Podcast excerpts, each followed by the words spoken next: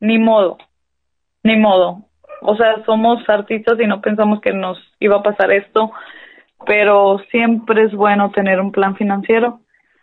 Y es lo que me pasó, ¿no? A mí, de, en, en estos tiempos, ya tengo tres años administrando la compañía. Cada vez hay pues más proyectos, más trabajo y hay que aprender a pasos ligeros muchas cosas, ¿no? ¿Alguna vez te has preguntado cómo fue el primer contacto del artista con su arte? ¿Cuáles fueron sus momentos de duda y satisfacción respecto a su trabajo? ¿Sus influencias tal vez? Quédate, descubre algunas de estos y más cosas en De Artista a Artista.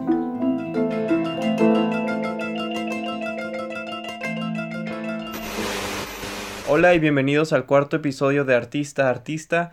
Mi nombre es Oscar Mares. El día de hoy les compartiré la charla que tuve con Gabriela Clementina, actriz que ha colaborado en una variedad de proyectos y quien fue beneficiaria del FECAS 2017-2018, rubro Jóvenes Creadores. En este episodio converso con Gabriela acerca de su aproximación hacia el teatro y un posible intento de hacerlo a un lado, pero pues el teatro de nuevo llegó, llegó a su vida. Y así también hablamos muy importante y era un tema que no, no habíamos tocado, pero debido a que forma parte del área administrativa de la compañía Tratal del Norte, en la que maneja recursos federales eh, o un fondo federal de parte del programa que apoya a grupos artísticos profesionales de las artes escénicas México en Escena del Fondo para la Cultura y las Artes de la Secretaría de Cultura Federal.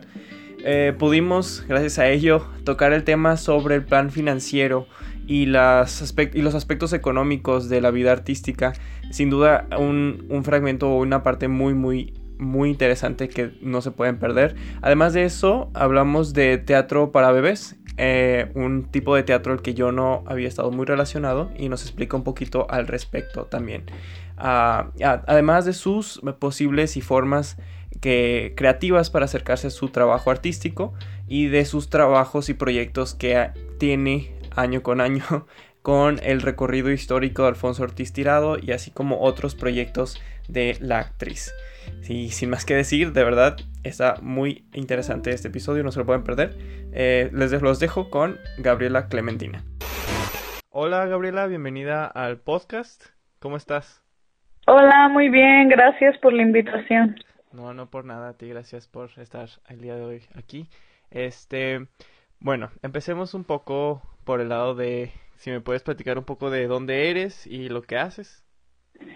Ok, pues mm, voy a decir mi nombre artístico, digamos, es Gabriela Clementina y Gabriela Ainza. Soy de Hermosillo, Sonora, aunque me creo de pueblo, ¿no? Porque mi familia es de pueblo, pero aquí nací yo. Mi familia es de Granado, Sonora, un pueblito de la sierra, que me encanta estar ahí, me gustaría estar en estos momentos ahí. Pero pues no se puede porque contingencia. Ajá, sí, me imagino. Pues ahí está un poquito de soy actriz, eh, creadora escénica, yo creo. He hecho de todo, pero más he actuado, ¿no? Hasta el momento, bueno, ahorita lo que hago es actuar y estoy administrando un fondo federal de México en escena con la compañía teatral del norte. Ok, ok, perfecto. Entonces ahí hablaremos un poco más acerca de tu, de tu trayectoria como, como actriz. Pero antes de eso, me gustaría que me platicaras un poco sobre tu formación, cómo, cómo fueron tus primeras aproximaciones al teatro, cuándo fue ese momento que dices, quiero ser actriz? Pues mira, yo creo que el, el teatro siempre estuvo conmigo, no sé por qué, pero siempre, siempre, como que, como si yo, yo hubiera traído una meta en esta vida porque en realidad no hay nada cercano a mí que tuviera que ver con teatro, simplemente fue algo que llegó desde muy chiquita. Eh, cuando estaba en la primaria, por ejemplo, yo me acuerdo que yo todo lo que, todas las clases de historia las que hice hacer teatro, así en toda mi vida. Siempre decía, no hay mejor manera de que entienda la gente sino viendo el, la, el personaje del que te está hablando en la historia, porque pues uno se revuelve la, no sé, miles de fechas que te ponen en la historia de México, no sé, ¿no? O en otras historias del mundo. Entonces, yo me acuerdo que agarraba todas las cosas de mi casa, así las mesas, mi papá es soldador y le decía, hazme tal cosa para un tendedero. Y yo hacía así como una faramaya para, para que todo se, bueno, yo manejaba en ese tiempo el teatro realista, ¿verdad? Pero no sabía ni siquiera lo que estaba haciendo. Entonces, una vez hice una obra que les gustó mucho a la gente, así, al, a las maestras, y la presentamos para toda la escuela, por ejemplo. Ese tipo de cosas que digo, yo no las tomé en cuenta hasta ahora que me siento y reflexiono cómo es que llegó el teatro a mí. Entonces, yo creo que esos momentos son importantes. En la secundaria me pasó igual, además, mi mejor amiga de la secundaria era igual que yo. Entonces ella me ayudó mucho. Ya en la preparatoria también estuvimos juntas y en la prepa le dije, no sé qué quiero estudiar. Me dijo, ¿cómo que no sabes? Es obvio que quieres estudiar teatro. Y yo, eso no, no sé, no sé, se estudia. Claro que sí, me dijo, hay una licenciatura, en una licenciatura en actuación. Yo no sabía de qué me estaba hablando, no, no tenía idea. Me dijo, te tienes que dedicar a eso. Y yo llegué bien contenta a mi casa porque dije, a la madre, sí es cierto, me tengo que dedicar al teatro. Me encanta hacer eso. Entonces llegué a mi casa, eh, senté a mis papás y les dije, soy hija única. Eso es importante decirlo. ¿Por qué? Por lo siguiente. Entonces les dije, ¿saben que ya sé lo que quiero estudiar? Quiero estudiar teatro. Pues, ¿Y la wow, ¿qué es eso? ¿Cómo con qué se come? Y pues fue una guerra, la tercera guerra mundial yo creo en ese momento en mi casa. Eh, mis papás no estuvieron de acuerdo con eso y me dijeron, nosotros vemos por tu futuro, yo creo que no está bien que quieras estudiar eso, yo creo que no tiene futuro, entonces pues te puedes dedicar en tus tiempos libres tal vez a hacer teatro, pero nosotros no te vamos a pagar esa carrera. Entonces me metí a estudiar psicología.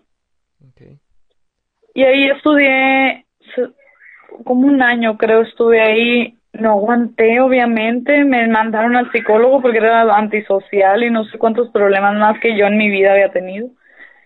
Y pues yo le decía al psicólogo, es que yo no quiero estar aquí, o sea, yo sé lo que quiero, yo sé por qué estoy así, porque no, no quiero estar aquí, no estoy para estar aquí, no me encuentro. Entonces, llegué a mi casa con toda mi rebeldía encima, dije, bueno, si aquí no me apoyan, pues me voy a apoyar solita porque yo no quiero estar donde ustedes quieren que yo esté y me voy de la casa y voy a estudiar teatro. Obviamente no me dejaron ir de la casa y pues primero fue pues averíguatelas tú y estudialo.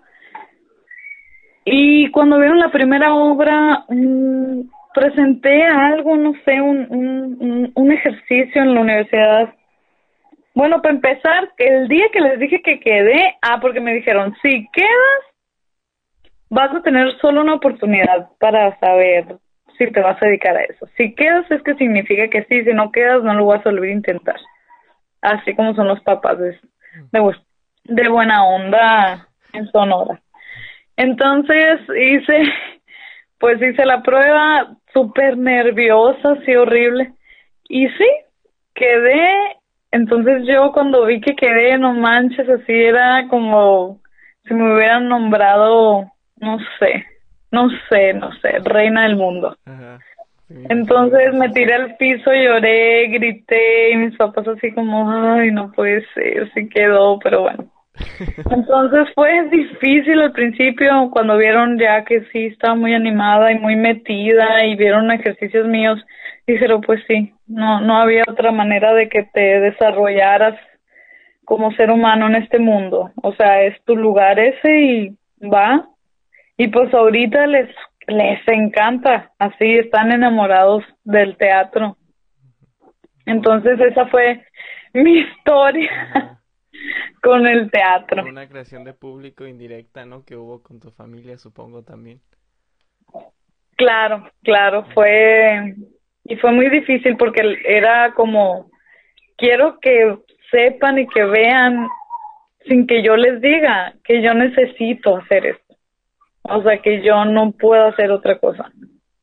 Entonces, eh, así fue. Y ya estando dentro de, de tu formación como tal, ¿qué, qué fue lo que se te hizo más difícil a ti durante tu formación? Mm, pues yo creo que la danza. Ah, pues yo creo que el ballet.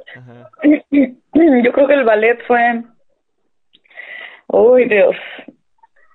Mm, fue un proceso difícil porque jamás en mi vida yo sabía lo que era ballet, ni siquiera.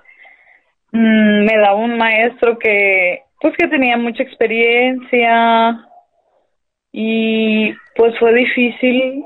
Me lo tuve que ganar de otra manera. Me tuve que ganar el corazón digamos de del maestro para que viera bondad en mí de que le ponía todas las ganas y que le daba el millón de mí y me iba a salir el 30% de lo que quería pues no entonces, yo creo que es una formación muy difícil a mí, a mí en lo personal. Yo digo, hay gente que lo ha logrado. Qué bueno, qué padre.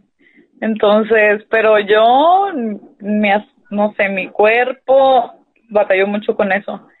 Por lo demás, yo creo que no, di todo lo que fui, lo que era y lo que podía, lo di completamente para mi formación en la escuela, o sea, no pensaba yo en otra cosa no hacía otra cosa así en la vida. Yo quería estar ahí siempre.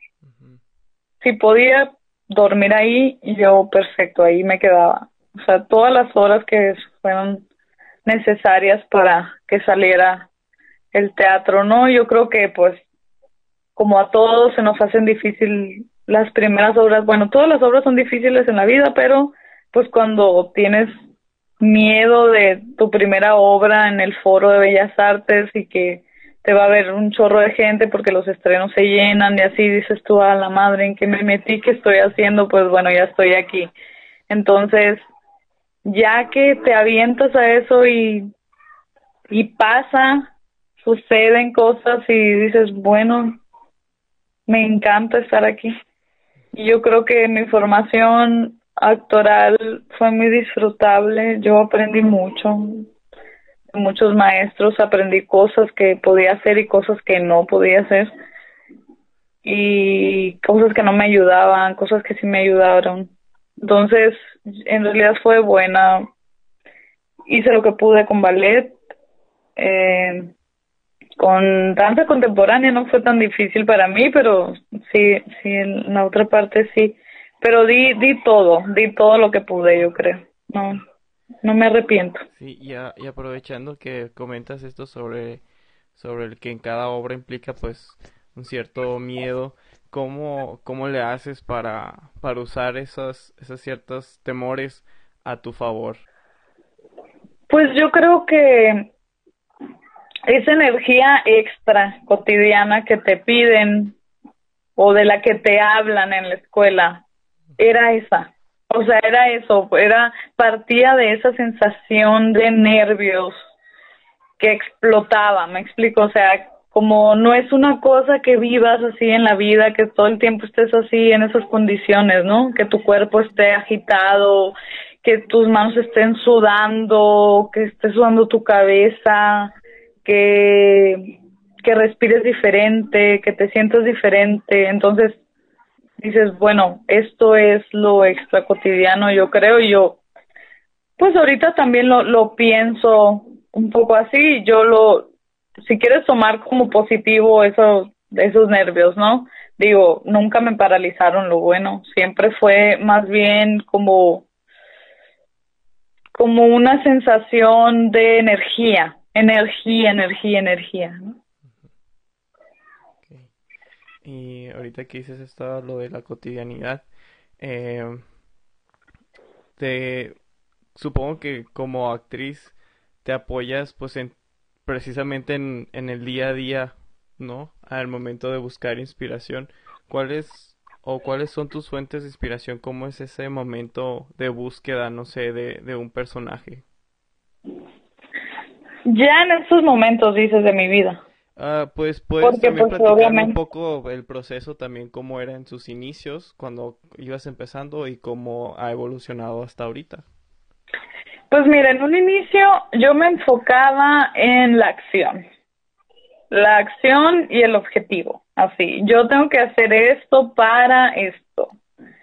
Soy tal persona que su objetivo es este y lo va a lograr de esta manera o sea, me enfocaba mucho en, en ese tipo de cosas, en cuestionarme eso y ensayarlo a partir de la acción. Entonces, también era mm, darle mucho peso como a lo que decía, ¿no?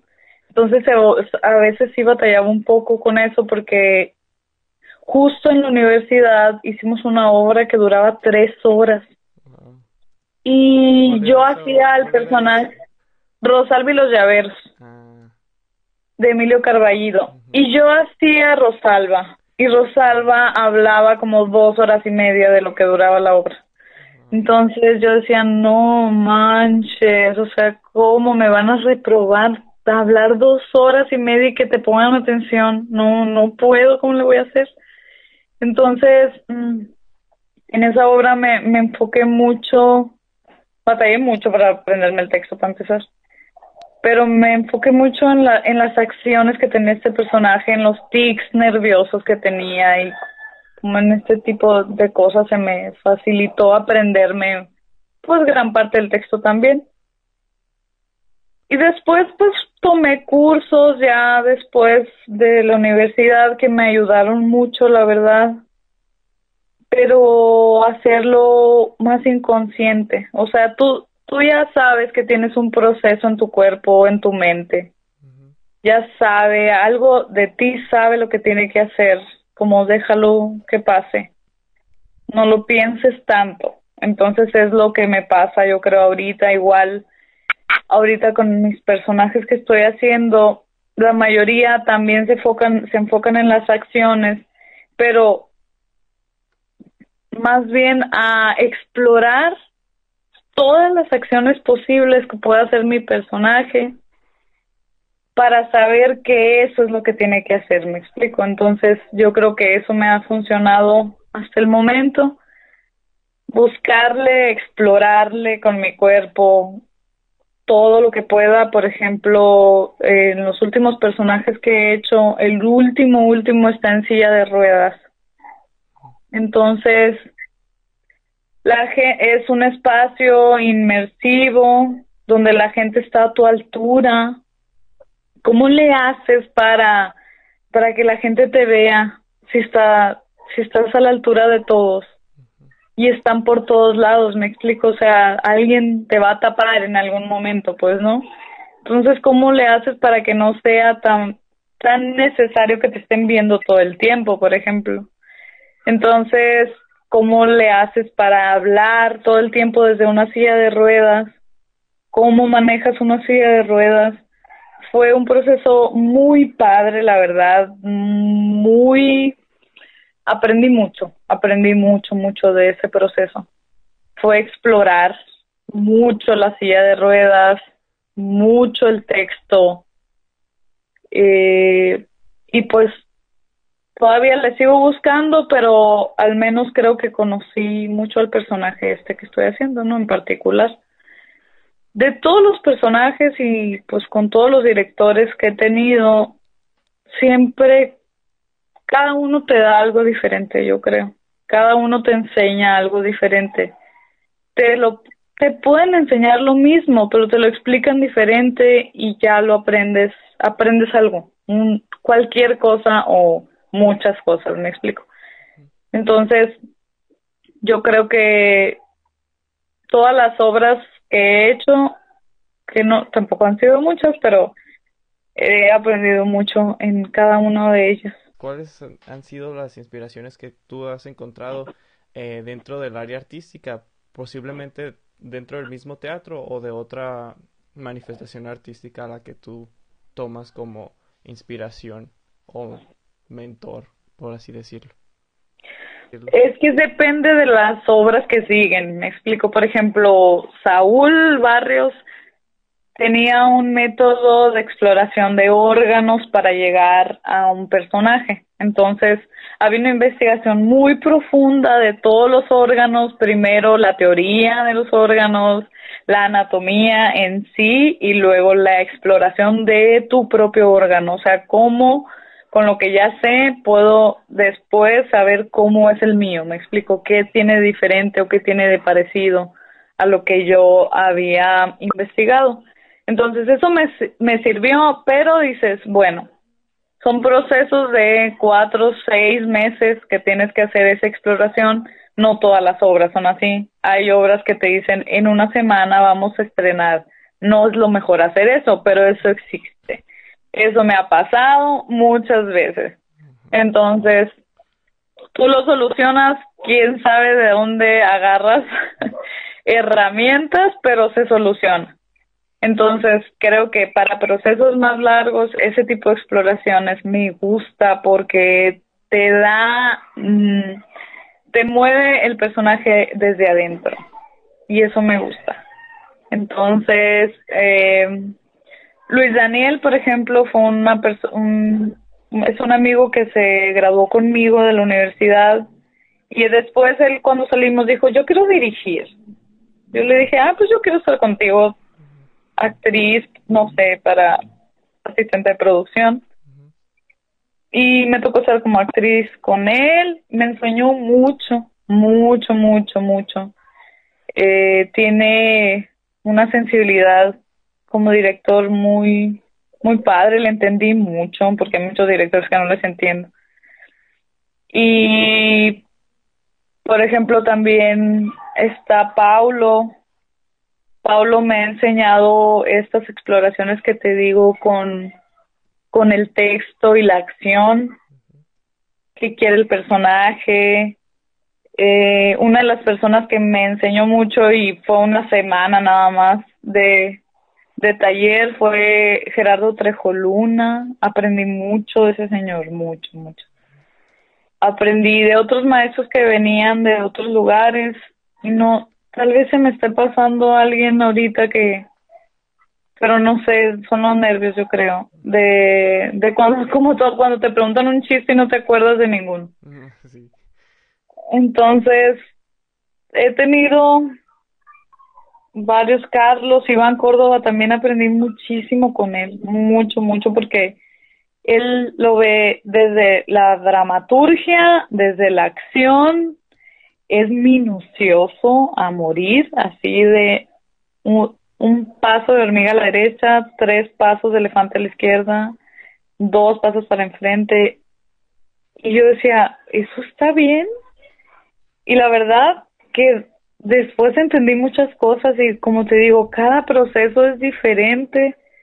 Lo bueno es que sí he tenido varios directores y, y eso me ha enseñado y, lo que más, más te enseña es ya estar ahí y que sucedan las cosas, porque uno puede aprender miles de cosas, pero si a la hora de la hora se rasgó la pierna, se cayó el escenario, se te caíste del escenario, te fracturas, no sé, pasan mil cosas y dices, bueno, aquí resuelvo a ya, no estoy pensando en nada, no sé qué, no sé si me va a servir tal método, simplemente hago que esto siga sucediendo, lo resuelvo y sigo adelante. Entonces yo creo que eso es lo que más te enseña la gente, ¿no? La que estás que estás con la gente, que estás ahí, que estás conectando, no sé. Tomas para tu propio desarrollo como, como artista o durante momentos de exploración o búsqueda de alguna otra arte, de algún otro, de otra manifestación artística. Por ejemplo, no sé, la pintura, el cine. Eh, si así es, pues si me puedes compartir cuáles son. Yo creo que el cine. El cine te enseña muchas cosas. Sea, ver películas, yo, yo creo que me falta mucho por por hacer esa disciplina, pero sí, sí me ha enseñado, la verdad. Lo poco o mucho que he visto me, me ha enseñado bastante. Y la música también. No, no me considero música, digo, no toco algún instrumento en especial, pero me he formado como cantante también un tiempo, me metí mucho en eso y me, me ayudó, me ayudó mucho en otras cosas, digo, al momento de hablar y así, ¿no? Como de tu colocación, este tipo de exploraciones de, de tu voz me, me ha enseñado. Igual, pues hacer otra cosa también te conecta de otra manera con el arte, aunque no me dediqué, digamos, a cantar. Me gustó mucho hacerlo y lo disfruté mucho, aprendí mucho también de mí, ¿no? De lo que, de las posibilidades que tiene mi cuerpo. Digamos que la danza también, en un tiempo me invitaron incluso a, a bailar después de, que salí de la universidad y era muy, muy padre porque era es tu instrumento, digo, el cuerpo, te dan herramientas y te dicen, bueno, a lo mejor iba por acá y empiezas a explorar con los sueños, con tu vida y te conectas de, de manera diferente con tu cuerpo. Yo creo que es eso, eh, todo lo que me ha permitido como conectarme mi cabeza a veces se complica. Uno sabe lo que quiere en la cabeza, pero no sabe cómo lo va a hacer con el cuerpo. Entonces, yo creo que este tipo de manifestaciones artísticas te ayudan a irte conectando con tu cuerpo y tu mente. Y ahora, ¿me puedes compartir como eh, algún momento o los, los momentos más satisfactorios de tu carrera hasta ahora? O sea, que tú personalmente te hayas sentido con esa satisfacción. Híjole. Supongo que ha de ser ah, algunos. sí, tengo algunos.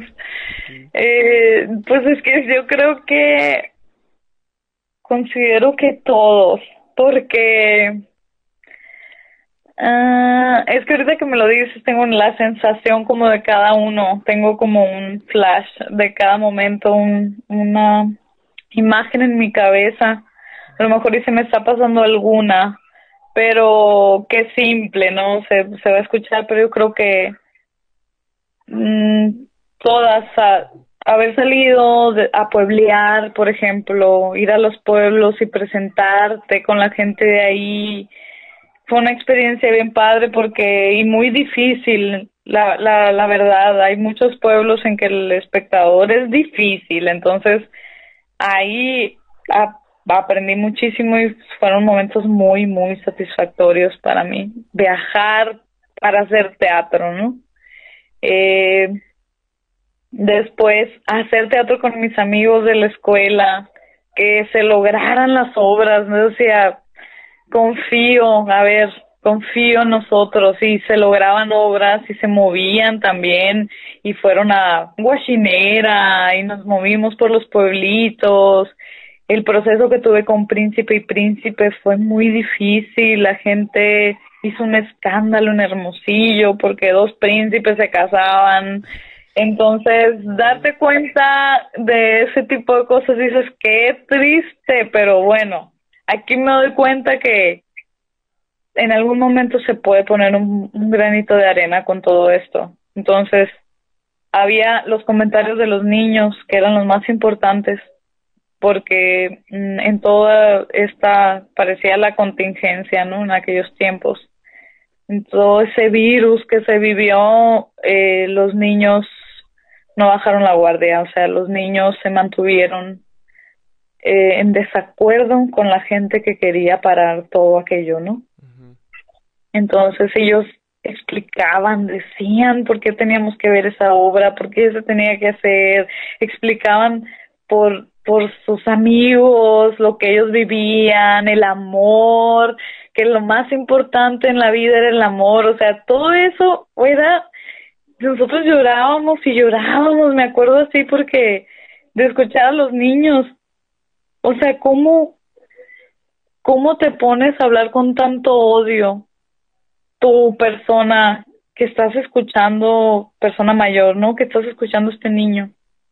Este niño que puede ser tu sobrino, tu nieto, tu hijo.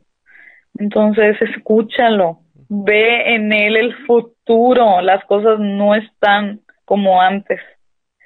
No te quedes estancado. Entonces aprendí muchísimo de ese proceso.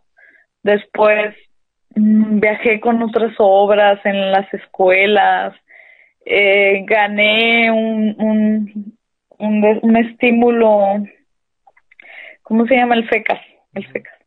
Cuando estaba en su tiempo, eh, hice una obra con eso, con ese dinero, Mujeres sin Cuello, que fue un proceso muy, muy bonito, la verdad, aprendí mucho, me gustó mucho cómo quedó el resultado.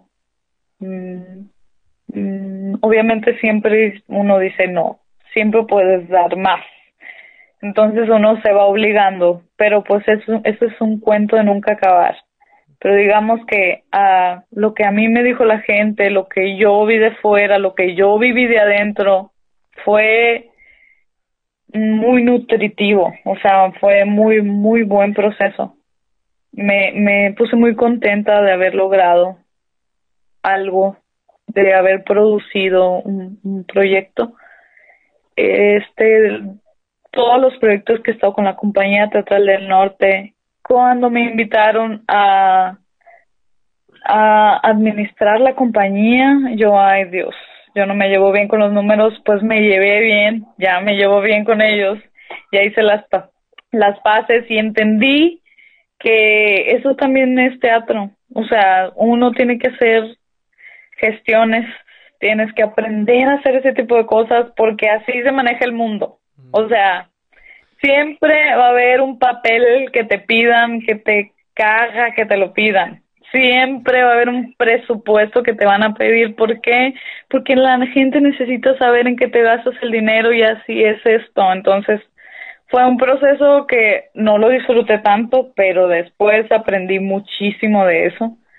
Eh, estoy en un proyecto de Álamos, ya tengo cinco años yendo a Álamos, al recorrido histórico de la vida de Alfonso Ortiz Tirado he aprendido mucho en ese proyecto, la verdad, eh, la gente que va año con año a verlo, el personaje que dices, bueno, lo guardo en un año y luego lo vuelvo a sacar y cómo le hago, ¿no?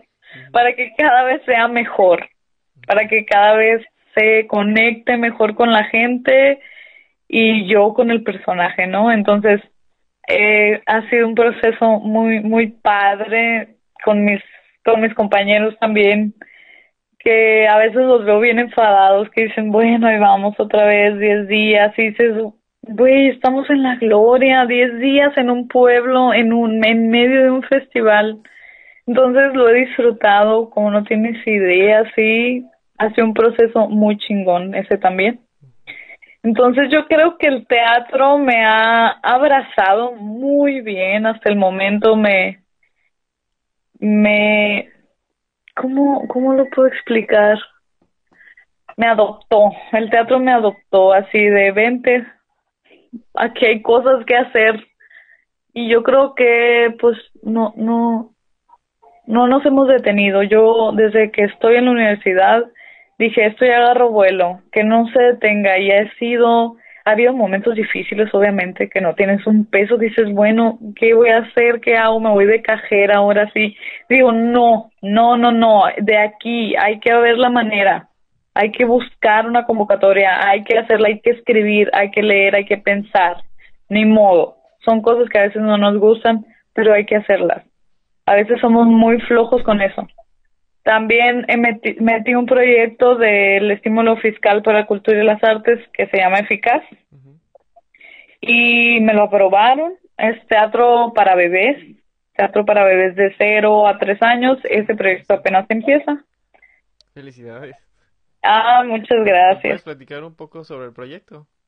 Sí, claro. Es un. Mm, Michelle Guerra es una directora de Ensenada que hace teatro para bebés. Entonces yo vi algunas obras de ella y me enamoré. Yo no sabía que existía eso, la verdad. Entonces me encantó mucho cómo, cómo conectó. Tampoco. O sea, ¿cómo, ¿cómo es el teatro para bebés? O sea, por si, si lo describirías, las particularidades del teatro para bebés.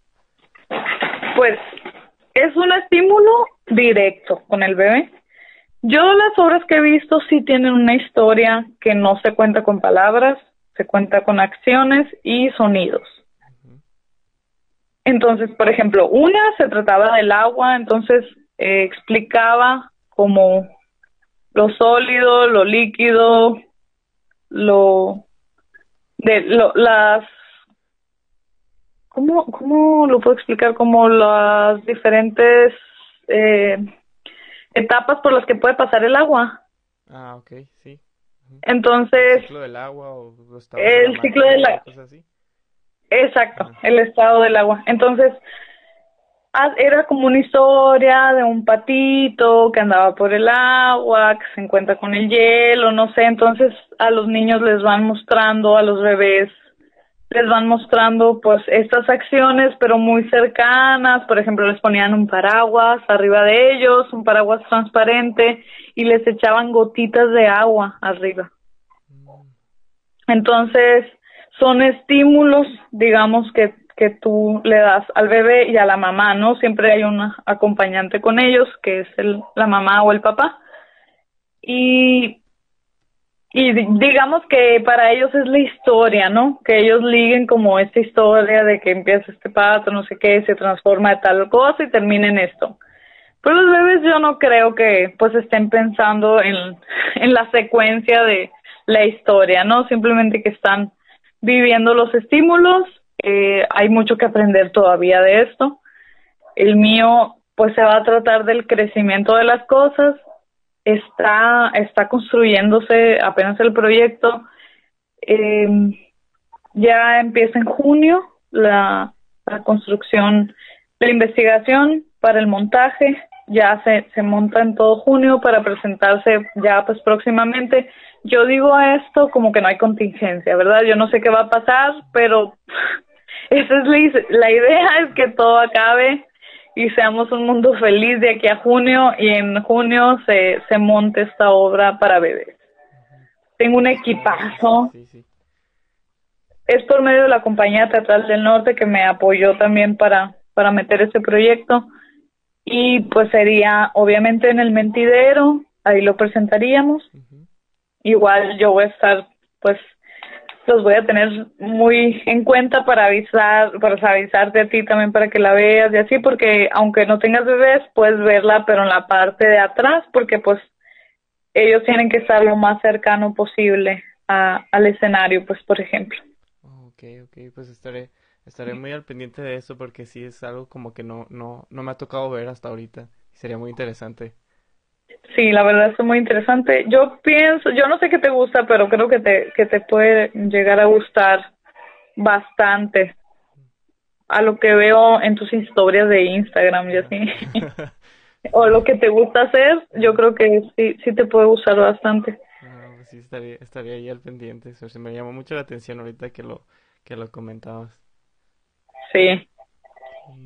Está bien, Y, por ejemplo, mm, ahorita también otra cosa que, que, me atrapó fue tu, tu incorporación como esa parte a la, al área administrativa, ¿no? Que decías que como que hubo ahí una, como un, poco, un tanto de resistencia en, durante sus primeras instancias.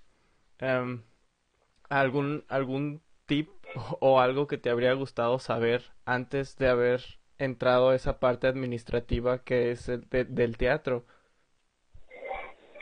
Pues yo creo que sí me lo enseñaron un poquito en la escuela, pero no hay, no lo aprendes de otra manera que leyendo una convocatoria, o sea, que haciéndola.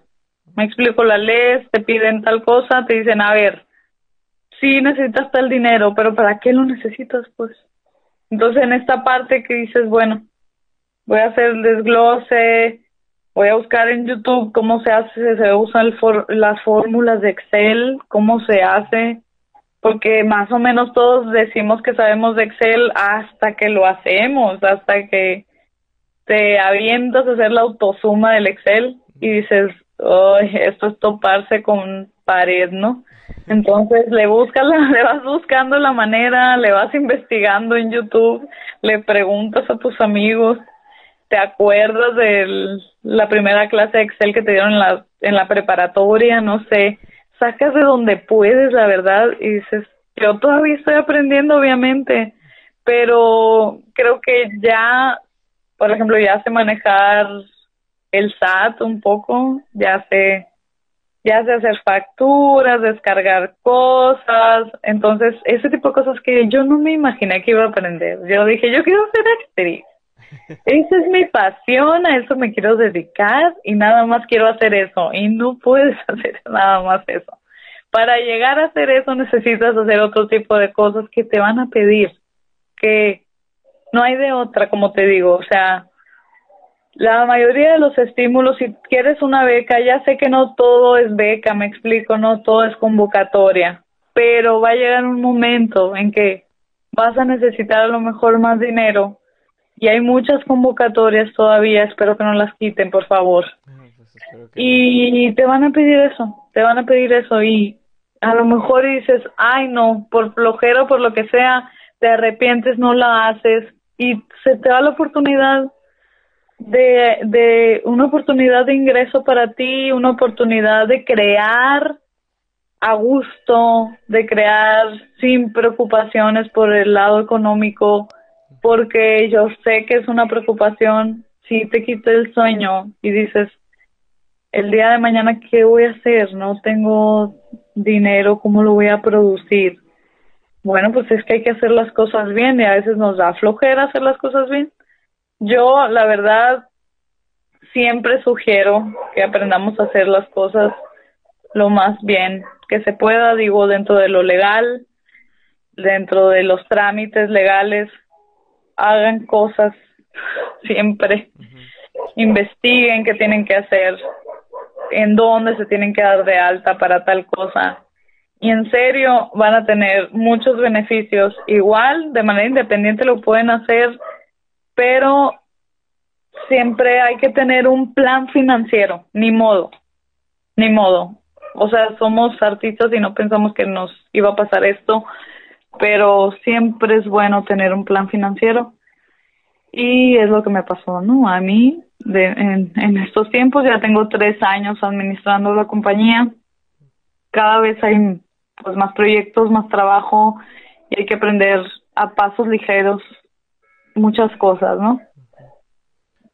muy bien, es cierto, tienes muchísima razón en todo eso, como que nadie, no tomamos en cuenta esa parte, ¿no? Y siempre nos vamos por la, por la parte romántica de, el ser, el crear y el ser artista y se nos va eso. Claro. y está muy raro porque nos preocupa nuestro ingreso, o sea, nuestra vida económica nos preocupa, pero hasta ahí, o sea, ay, sí estoy muy preocupada, pero pues bueno, o sea, y luego, ¿qué pasa? Bien, y por, ahorita comentas ¿no? la parte, ¿cómo fue tu, cómo llegaste, cómo te acercaste a, a la compañía teatral del norte? y cómo fue tus, no sé, tus primeras como interacciones con el profesor Sergio Galindo, con el dramaturgo Sergio Galindo. Mira, con, con el maestro Sergio Galindo hace más o menos seis años que estábamos trabajando con él. Él me invitó porque Betty era su asistente y Betty me conoció, no me acuerdo cómo la verdad, se me hace que yo una vez me acerqué a decirle al maestro que, ay, porque no platiqué eso, pero yo en la universidad, cuando me hicieron el casting, me preguntaron, ¿por qué quieres hacer teatro? La pregunta más difícil del mundo, ¿no? Y le dije que porque yo quería eh, trabajar con Sergio Galindo. Entonces, la cara, yo, hubiera querido grabar la cara que pusieron todos los maestros, obviamente, porque pues, no sé, no sé, no averigüé, pero no fue tan positiva, digamos. Entonces, mm, el maestro uh, saliendo de la escuela, casi, casi, al tiempecito, me invitó a un proyecto que se llama Menos balas, más teatro, que era teatro para, eh, dar clases de teatro para niños de las colonias de los alrededores de Hermosillo. Entonces fue toda una experiencia, casi como dice, una experiencia religiosa.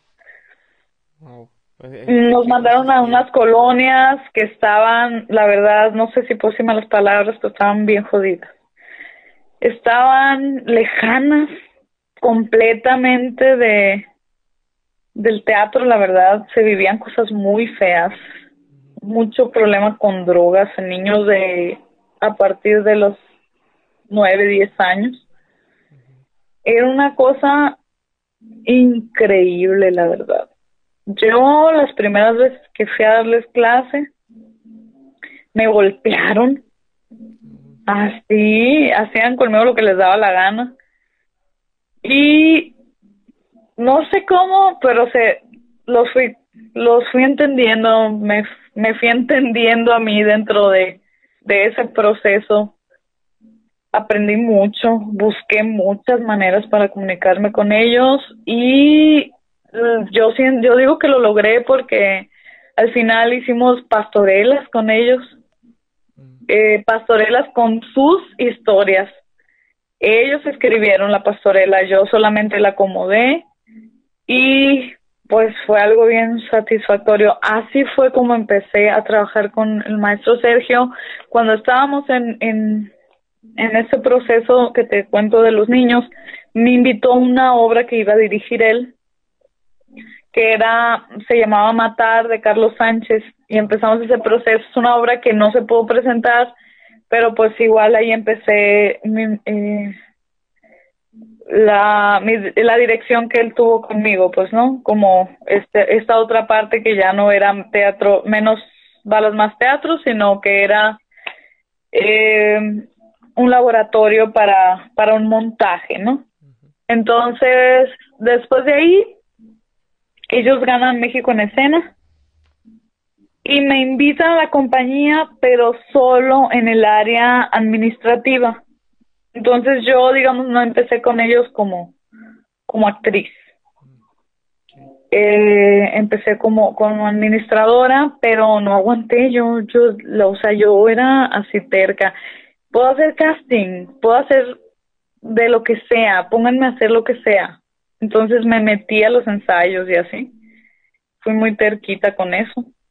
Y y estuve en una obra, ya, y ya de ahí dije, ya, me quiero quedar aquí, está muy No es que me, no es que diga que me quiera quedar ahí así como para siempre, pero me, me gustó mucho, me, me gustó mucho la dirección de Paulo, por ejemplo.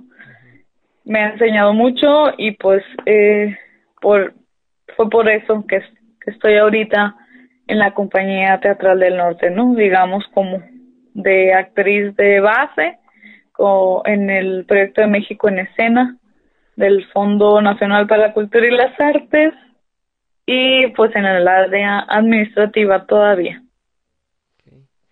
Okay.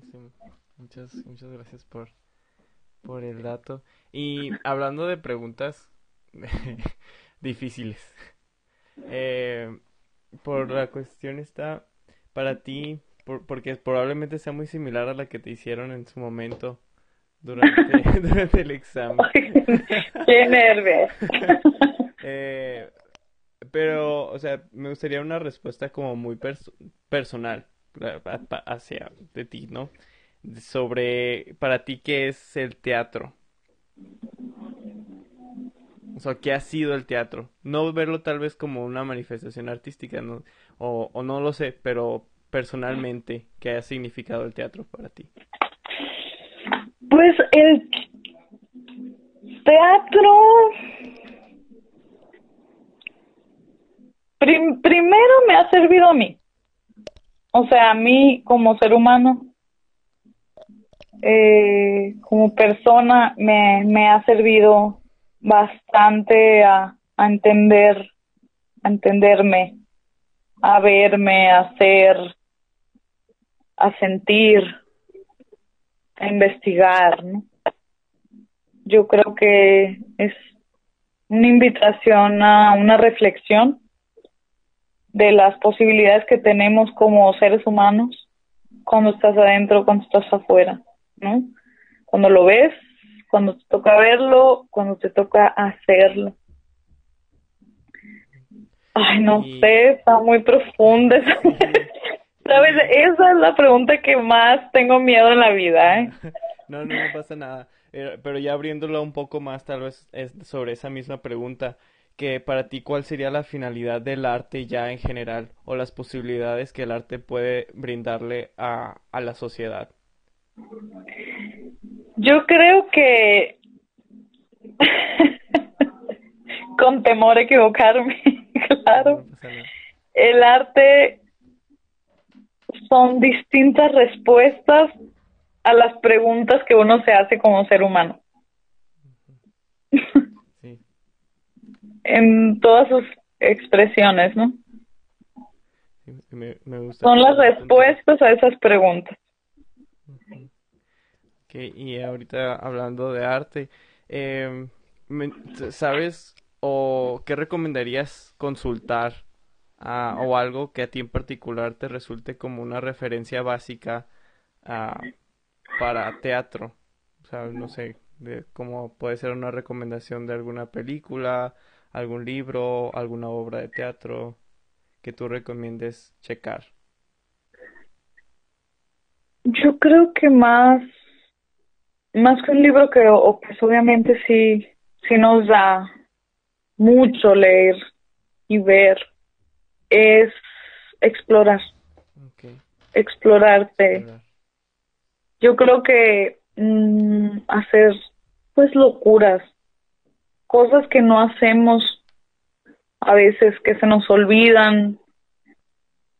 Eh, no sé, explorar con tu cuerpo, un día caminar diferente, un día no ver, un día levantarte distinto, hacer otra cosa, escribir tus sueños, eh, tus sueños literal, o sea, lo que sueñas, lo que sueñas en la noche, pues que estabas dormido, y escribir qué quieres hacer, escribir lo que se te ocurra, lo que sea que se te ocurra, si lo que se te venga a la mente, tener un cuaderno con hojas blancas y escribir para lo que te dé la gana, lo que tú quieras y estar siempre en esta exploración.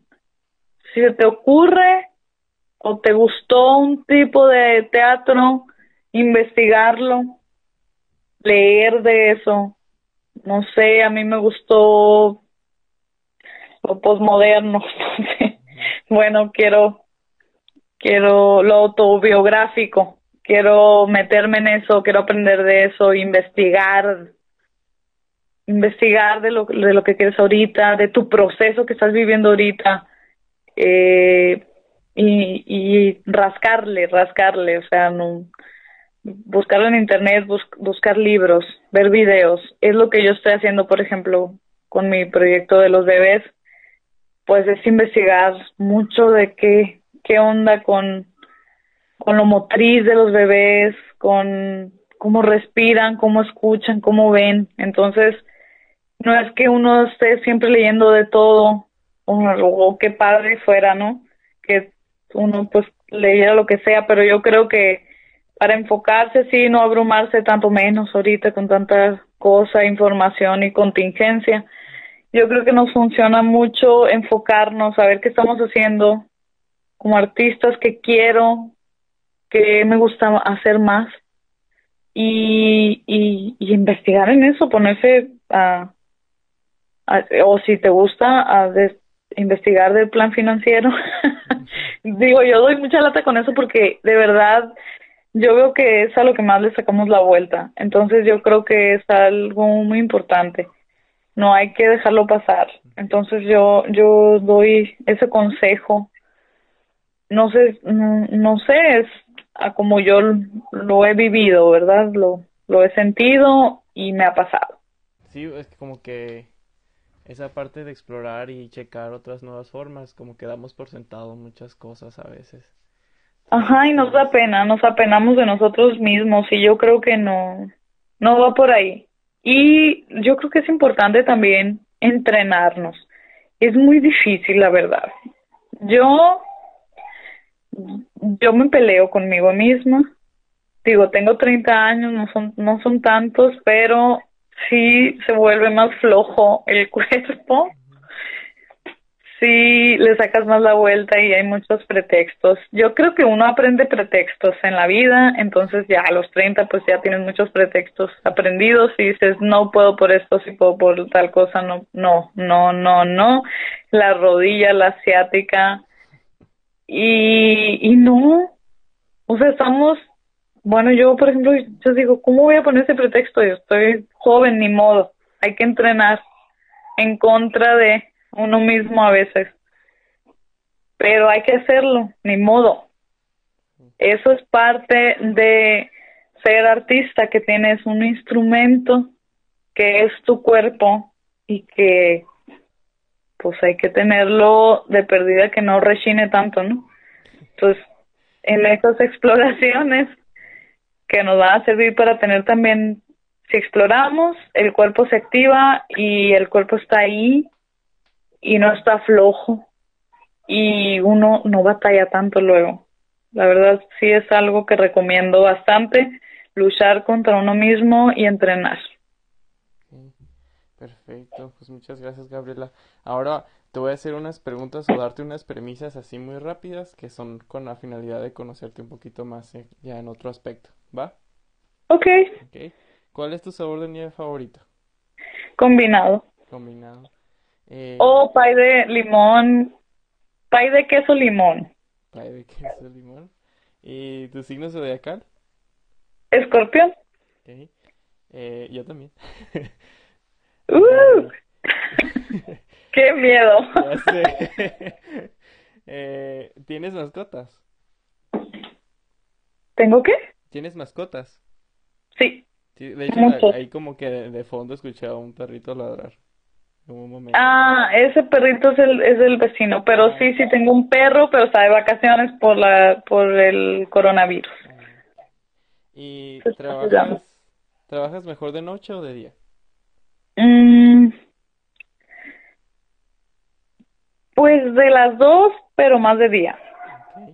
¿Tu color favorito? Mm, morado y negro. Si fueras un animal, ¿cuál serías? Langosta. Okay. Me acordé de la película. Sí, está fabulosa esa película, yo creo que por eso dije langosta. Igual puedo ser un perro, ¿eh? no tengo problema. ¿Y esta estación del año que prefieres? Mm, primavera. Canción que ahorita no te puedes sacar de la cabeza. Eh... no sé. La del coronavirus, yo creo. eh, um, dime algo que no te puedes perder cuando viajas a Sonora. Algo que no te, o sea, a una persona que no sea de aquí. Ajá. Algo que no te puede ir aquí, ¿no? Ajá. Ah, aquí no, aquí no, okay. Ir aquí no, aquí no. Eh, ¿Comida favorita? Híjole. Esa está difícil también. Sí, esa está un poco complicada. Yo creo que las pasas me gustan mucho. Eh, las pizzas me encantan. Yo creo que ya. O sea, pizza y pastas está súper bien. Obviamente los burritos de machaca, las tortillas grandes, las tortillas, los burros de queso con tortilla grande. Okay. Uh, ¿Prefieres el libro o película? Película. Okay. ¿Y tú, finalmente, tu lugar favorito? Mi pueblo. Ok, muy bien. Pues Uh, si nos puedes decir en dónde podemos encontrar más información sobre lo que haces, en dónde estás trabajando, tus proyectos, tus cuentas de redes sociales, yo los, los pondría en las notas debajo del show, del episodio, pero igual si quieres compartir eh, cómo podemos encontrarte a ti y, y de la compañía. Ok, pues ahorita estoy trabajando más con la compañía Teatral del Norte. Eh, nos nos pueden encontrar así en Facebook y también está El Mentidero, ¿no? Que es el espacio. El Mentidero en Facebook e Instagram. También la compañía está en las dos. Y pues mi Facebook y mi Instagram personal, que son Gabriela Clementina. O me pueden buscar también como Gabriela Ainsa. Perfecto. Pues muy bien, eso sería todo. Muchísimas, muchísimas gracias. No, muchas gracias a ti. Espero no haberte abrumado tanto con tanta cosa. No, claro que no, claro que no. De hecho, hay mucha información muy valiosa dentro de lo que comentas y las respuestas que hice. Son ah, súper, qué bueno. Gracias. Gracias a ti. Esa fue la charla con Gabriela Clementina. Les recuerdo que pueden seguir la página de Instagram del podcast en artista.a.artista y visitar mi blog oscartero.com. Los enlaces a las redes sociales de Gabriela Clementina estarán en las notas del episodio, así como las de la Compañía Teatral del Norte. Espero que hayan encontrado información valiosa e inspiración en el trabajo de Gabriela y de verdad se los deseo de artista a artista. Hasta la próxima.